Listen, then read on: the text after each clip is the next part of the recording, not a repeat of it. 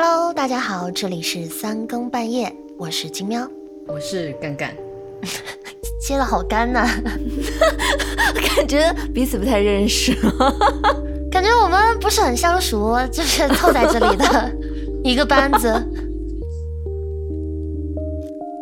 就是一方面可能就是我我是一个呃，大部分是一个艺人吧，就是需要去社交，就什么就就就去治愈自己。我以为你说你是艺人。不是那个演绎的演，我说这说着说着怎么还怎么还吹上了？你知道昨天吗？昨天就是昨天我直播，然后很多人呃，他们就是问这个配音相关的事情嘛，我就有跟他们讲，然后他们有问，呃，他们很多人都以为你是有一个别的工作的。嗯，就以为你是有一个朝九晚五的一个，对，以为你有一个朝九晚五的坐办公室的那种那那样的一个就另一个行业的工作。我说不是啊，我说他那个工作也是配音啊。然后我说他他他他说他们说我以为他是要每天要去公司的。不是是啊，他那个公司就是配音公司。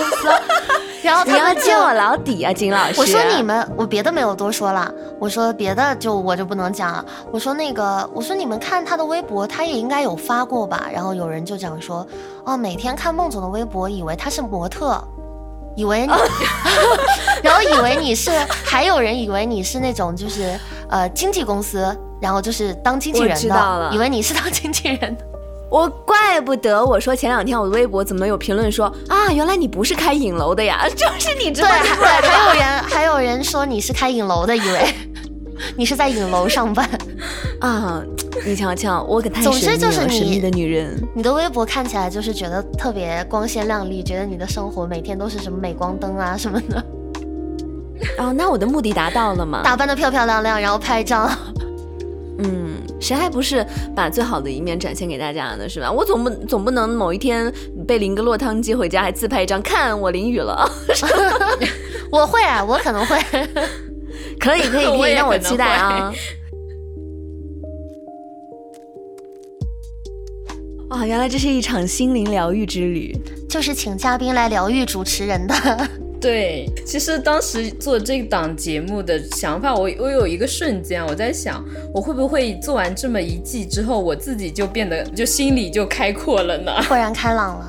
嗯，因为其实有点比较闭塞吧，就是其实我我自己可能不太愿意去打开去听别人说的，所以我想着试着去多听听大家的生活和大家的想法，嗯，就不单单我的想法只是我单一的一个角度了。